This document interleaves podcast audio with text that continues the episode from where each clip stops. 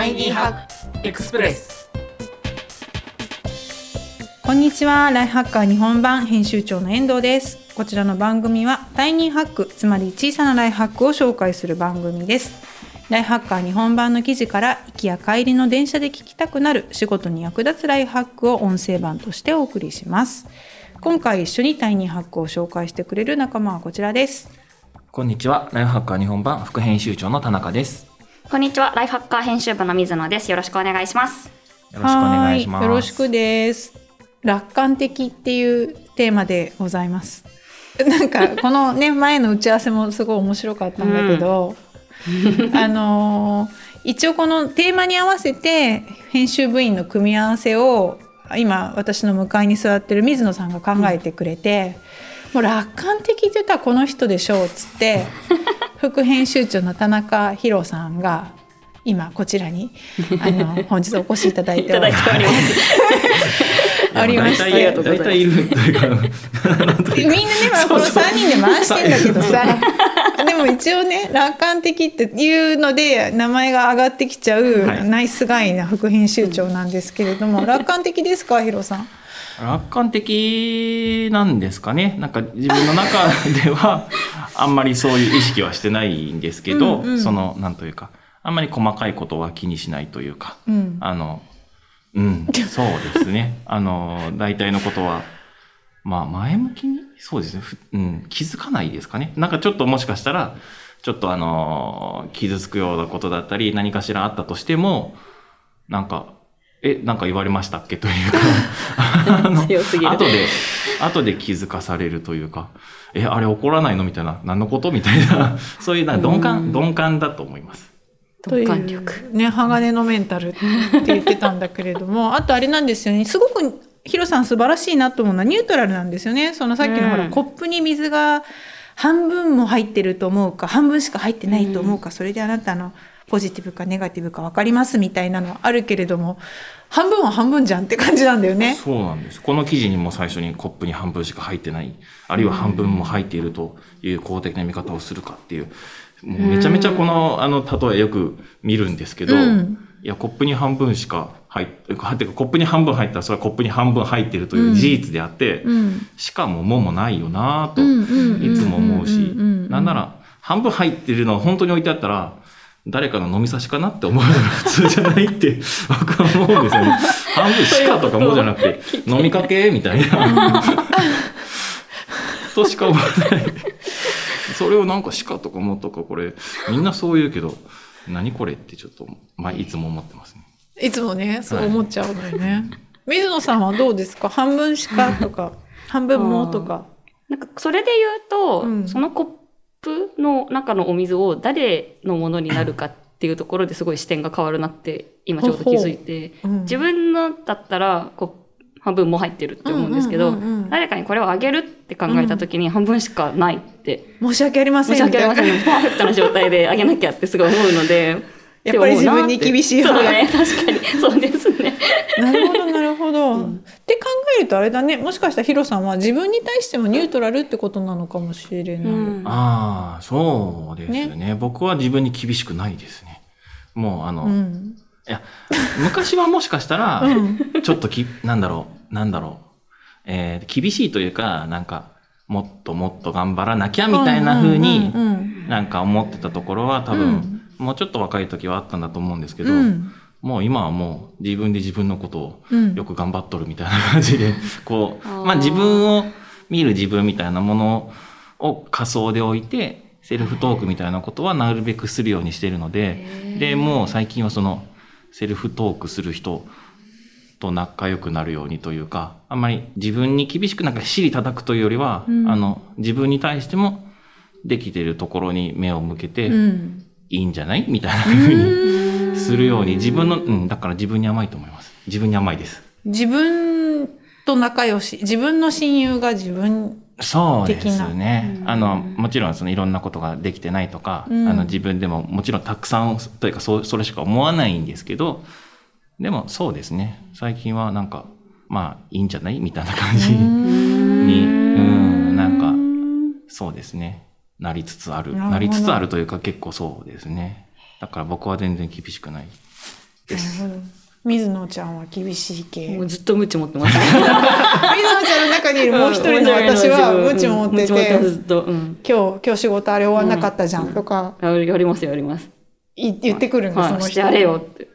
鬼コーチなのね。してやらなかったらどうなるかって。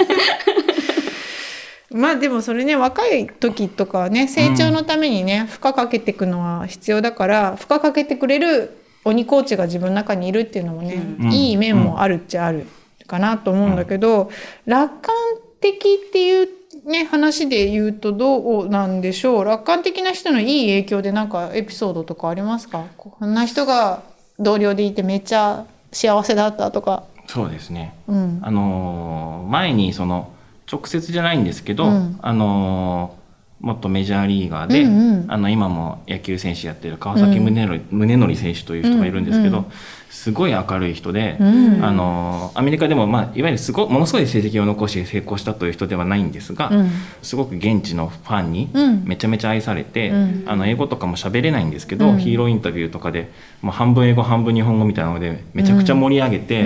もう周りを爆笑のアメリカ人を爆笑の渦に巻き込んでなんかもう。とにかくすごい愛されたんですよね、うん、向こうのスター選手からなんかカバンに入れて持って帰りたいとかなんかそんな そんなようなエピソードがあったりとか あのそれぐらいすごく愛された選手なんですけどでもあのそのちょっと記事作る時にいろいろ周辺の話をちょっと集めたことがあって、うん、その時によく知る川崎選手をよく知るスポーツライターさんにちょっと話を聞いた時に、川崎選手ってどんな人なんですかって聞いたら、うん、あのまあ、ああいうキャラクターですごいこう出るところでは明るく見えるけれども、うん、実はその本人自体はめちゃくちゃストイックで、うん、その試合でこうできなかったそのこの打席のあれがダメだったとかこれがダメだったみたいなことを自分の中ですごくこうストイックに見つめ直してて。試合後とかもずっとそれを練習してたりこう振り返ってたりすごく自分に対して厳しく向き合ってる。どっちかっていうと暗いというか、まあ、そういうストイックなタイプ、うん、水野じゃん、ネリンは水野だ。そう。なんですけど、うん、表に出るというかそういうプレー中とかそういう時はもう本当に明るく多分そういう自分を鼓舞してるっていう部分もあるんだし、うん、あるんでしょうし、うん、あとそれによって周りを鼓舞してるっていうのもあるんでしょうし、うん、なんかもうそういうこうなんだろう作ったら完璧っていうのもあるんだなっていうところがあって逆にだからこそその人が言ったのはその、生来の明るい人っていうのは、そのちょっと落ち込んだり、何かこうあ壁にぶつかったりすると、結構こうぐっと暗くなったりもしやすかったり、まあ、不安定だったりする人もそれなりにいると思うんですけど川崎選手の場合は、まあ、根っこがちょっとすごくストイックで、でその時はオンの時はもうぐっとこうもう明るくパワーを出すっていうふうにやってるから。だからいつもこうなんていうかそこの明るさに関してはこう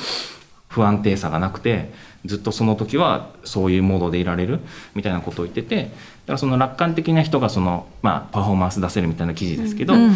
楽観的はまあ作れるっていうことなんだなっていうその生来明るくないとなれないっていうことじゃなくて これはいいニュース。だと思って、まあ、水野さんはまさにもう川崎、ま、そうだね、うん仕事してる時明るいもんね。そうですね。だからその楽観的な人の影響みたいなところで言うと、うん。うん、すごいストイックなんですけど、うん、なんかすごいポジティブな言葉に変換するのが上手な人っているじゃないですか。うん、その人と会って変わったっていうのがあって、なんかうん、なんかこんなこともできなくてあれもダメでこれもダメでみたいな水野だった時に、うん。うん、じゃあすっごい伸びしろあるねって言われたんですよ。すごい。あそういう発想があるんだと思ってから、うん、なんかでその人を観察してたらそういうネガティブな言葉が出てこないんですよその人から。全部こうじゃあこうしてこうああしてこうってこの未来のことしか考えないから、うん、なんかあこれだと思って、うん、それもあって多分楽観的って言っていただいてるのかなと思います。なるべくなんかできないねどうしようとかあんま言わないように努めてます。オンの時は、仕事中はポジティブな言葉を使ったりとか、まあ明るく。そうですね。なんでしょう。作るっていうとあれだけどね、なんでしょうね。そこも仕事の、うん、この間もその遠藤さんその、仕事中の言葉遣いって大事だよねみたいな話をしててそれは本当そうだなと思うんですよね。そのまあおっしゃってたのはちょっとこう、えーと、否定的な言葉というか、そういうそういうニュアンスのある言葉を使わないみたいな意味でしたけど、あのそれも含めて、その仕事中に、そういうちょっとこう真面目なのはいいんですけど、うんうん、これがダメだとかあれがダメだとか、できてないとかっていうのをずっとこう言ってたり、あの悩,、ま、悩んでたり、あのされててもやっぱり多分いい影響はないと思うので、そういう言葉？なんか、うん、そうだね。すごく大事だなと思います。確かに。確かに。そう言葉の使い方、まあ、あと表情とか笑顔とかもそうかもしれないし、ね。だからそこはこれ楽観的な人が与えるいい影響っていう内容なのでなのでもともと私は暗いんですとか悲観的なんですっていう人も仕事の中ではあのこういう振る舞いを意識することで自分と周りのパフォーマンスが上がってちょっといいことがあるかもしれないよね。試しましょう。どうしようでも実は私が一番ネガな気がすんだよね。一番ストイックな可能性が。すごいネガネガっていうかあの暗いこととか怖いこととかをさ言わなきゃいけない時もあるからっていうところもあるってしもともとそんな明るくないんで。気をつけます。と思いつつあの皆さんもだから何でしょう明るさを作るとか演出するって言うとあれなんだけれどもでもそこも仕事の中でのなんかなんだろうな野球選手みたいな、うん。体を動かすワークの一部みたいに捉えて試してみるとこれは良さそうです。ぜひお試しください。はい、えー、ではそんなわけで今回ご紹介した記事は、えー、仕事ができる人は楽観的共通点と職場に与える影響でした。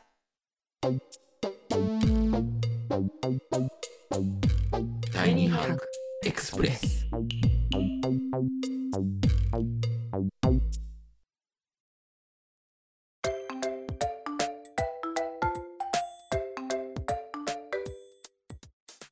ポッドキャスト版をお聞きの方は概要欄に記事の詳細がございます。こちらもご覧ください。えー、今回の感想や番組のリクエストは概要欄のリンクからお願いいたします。ではまた次回お会いしましょう。お相手はライフハッカー日本版編集長の遠藤とライフハッカー日本版副編集長の田中と水野でした。